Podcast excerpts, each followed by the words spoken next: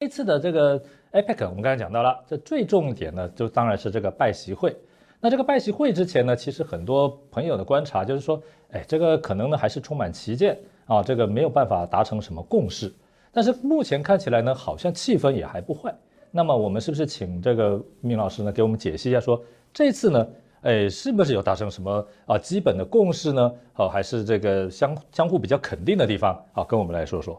基本的共识就要看你怎么说了，但是呃，我注意到哈，其实我们过去在节目上也谈过这件事情，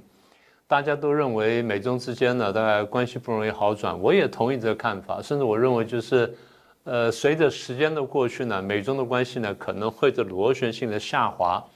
但在下滑当中并不是没有起伏，也就是大国之间关系，我常用个词形容叫做一张一弛。因为大国之间固然有一个对立的关系，但大国之间呢也还会有合作的地方，就像过去美苏吧，美苏对抗这么激烈呢，都仍然有合作的空间。譬如说这个禁止核武啦，或者禁止核武扩散了等等呢，都还有合作空间。美中之间呢，因为这么多年的经贸关系，你说他要他完全脱钩呢，我很多年 一直就讲，我说完全不可能。双方脱钩一定非常痛苦，所以双方会以最多是有限度的脱脱钩。到现在为止看就就是如此，他们把它叫做去风险化吧。不管怎么样，不过这次会议呢，就是会前我注意到很多都并不看好。那当然我也是很有保留。但是你如果说他们之间完全没有任何成果或完全没有共识的话呢，这句话我想也还不对。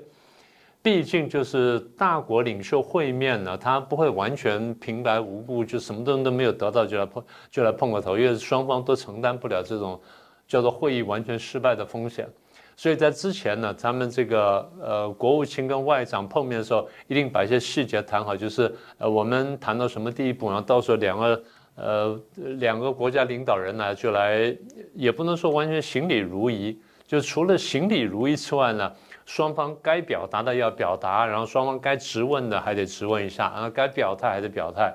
所以你说完全没有收获嘛？那也不是如此。至少我们看见什么呢？第一次就是双方至少在表面上同意，叫恢复高层的军事之间的沟通。譬如说，过去去年在佩洛西访问台湾的时候，中方就叫停了几样东西，一个就是两边的国防部的工作会晤。第二就是呢，海上的军事安全的这个磋商机制的这个会这个会议。第三呢，就是中美两军呢战区领导的这个通话呢，当时切断了，那现在呢说要恢复了，呃，是不是真的恢复，当然还不知道，但至少双方说要恢复了，这第一个。第二，双方至少在人工智能，就在 AI 的这个发展的方面，跟在这禁毒，特别是在芬太尼的部分呢，双方说要合作，那我们要看它怎么落实。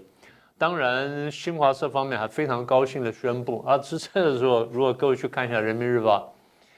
《人民日报》整版呢就报拜习会，然后就讲说啊，我们这个习主席受到美国多大的尊崇啊，然后多么的这个礼让啊，什么什么等等，也就是拿这种对外的这些外交上所谓小小的突破呢，拿来当做强化内部统治的这么种文宣呢，就大内宣呢，其实对他们来说非常重要的。所以新华社说了什么呢？然后两国要继续扩大教育的、留学生的、青年的、文化的、体育的交流，更重要就是工商界的交流。这是中共的千盼万盼东西，因为如果不这样的话呢，它经济可能出现很大的问题。那最后他们说啊，如果有可能的话呢，那明年早些时候呢，要大量增加两国之间的航班。